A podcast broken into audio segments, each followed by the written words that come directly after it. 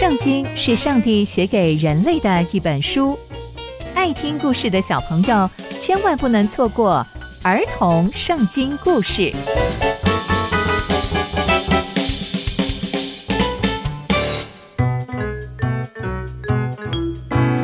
各位亲爱的大朋友、小朋友们，大家好，我是佩珊姐姐。小朋友们，今天佩珊姐姐要跟大家分享的故事是拒绝下拜的危机。我们在前一集中知道。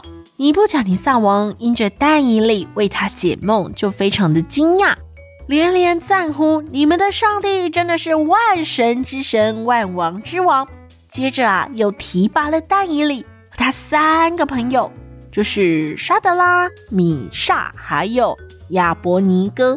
这些名字啊，都是尼布甲尼撒王的臣子帮他们取名的哦。可见呐，其实。尼布甲尼撒王透过这样各种各式各样的方式，要把但以理还有他的朋友们纳到自己的麾下。那接下来又会遇见什么样的事情呢？就让我们继续听下去吧。我们在上一集中可以知道，尼布甲尼撒王其实是一个非常暴躁、非常急躁，而且蛮有心机的一个王哦。可是呢，上帝透过让但以理帮他解梦，让尼布甲尼撒王呢可以知道上帝是非常非常伟大的神。可是尼布甲尼撒王会真的认识神吗？还会愿意真的敬拜神吗？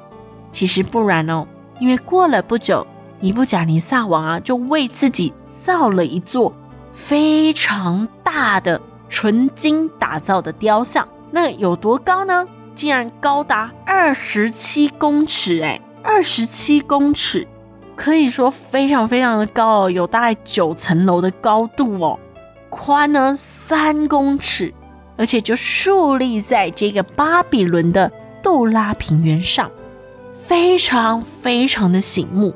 而且呢，尼布甲尼撒王啊，还派人召集了总督、总监、省长、参谋、财政大臣。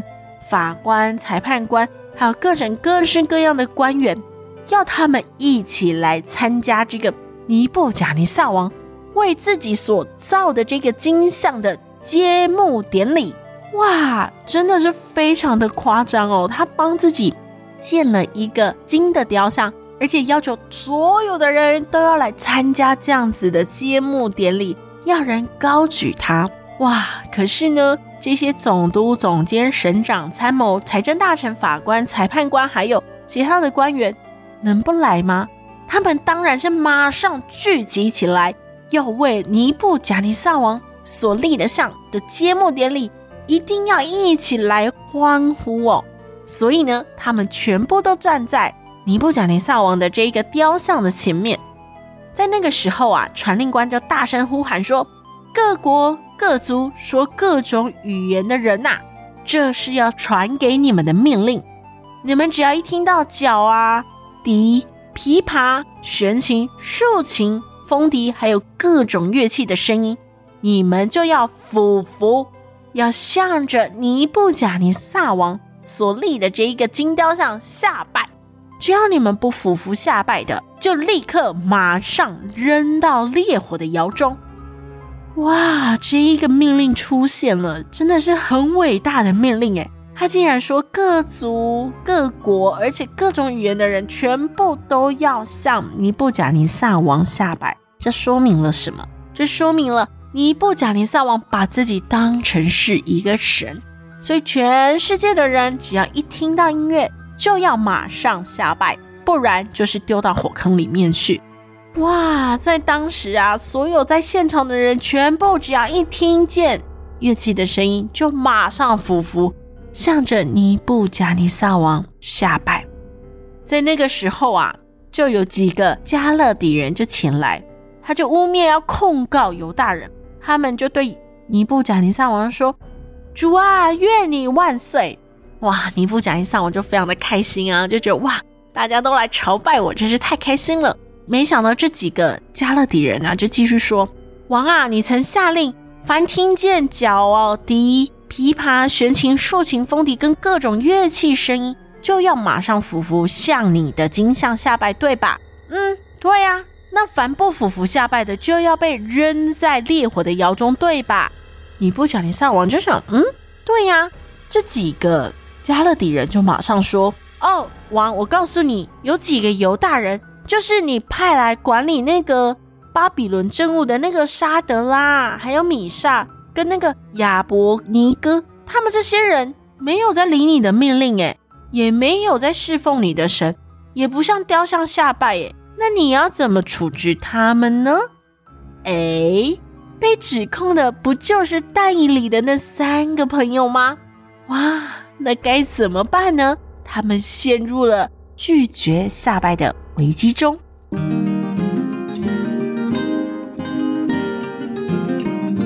但从今天的故事，我们看见了尼布甲尼撒王啊，为了自己铸造了一个超级无敌巨大的雕像，而且还是纯金打造。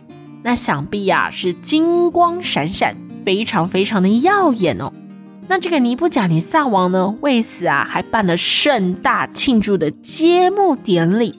可是，竟然有三个这么不识相的家伙，不向尼布甲尼撒王的金像朝拜，这会不会太不给尼布甲尼撒王面子啊？而且这三个家伙还是犹大人呢，就是被尼布甲尼撒王俘虏来的人呢，竟然这么有胆子。但这三个人深深知道。上帝不喜悦他们做这样的事情，因为在十诫中就有说，不可以为自己雕刻偶像，所以尼布甲尼撒王就犯了这个戒条。再来，不可有别的神，更何况怎么可以向着那个俘虏自己国家的国王朝拜呢？而且这三个人啊，明明就知道这位尼布甲尼撒王不是神，那他们怎么可能拜他呢？这是一个非常正常的事情啊，所以我们可以知道，这三个人呐，真的是非常非常敬畏上帝的人，而且他们也不是因着但以理的缘故才这样做，乃是他们每一个都知道上帝是何等的奇妙，何等的可畏，所以他们都不愿意妥协，不愿意成为尼布甲尼撒王的信徒，因为他们真知道，也真相信。只有上帝才是真的神。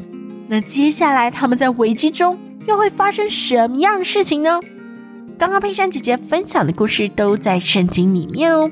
期待我们继续聆听上帝的故事。我们下次见喽，拜拜。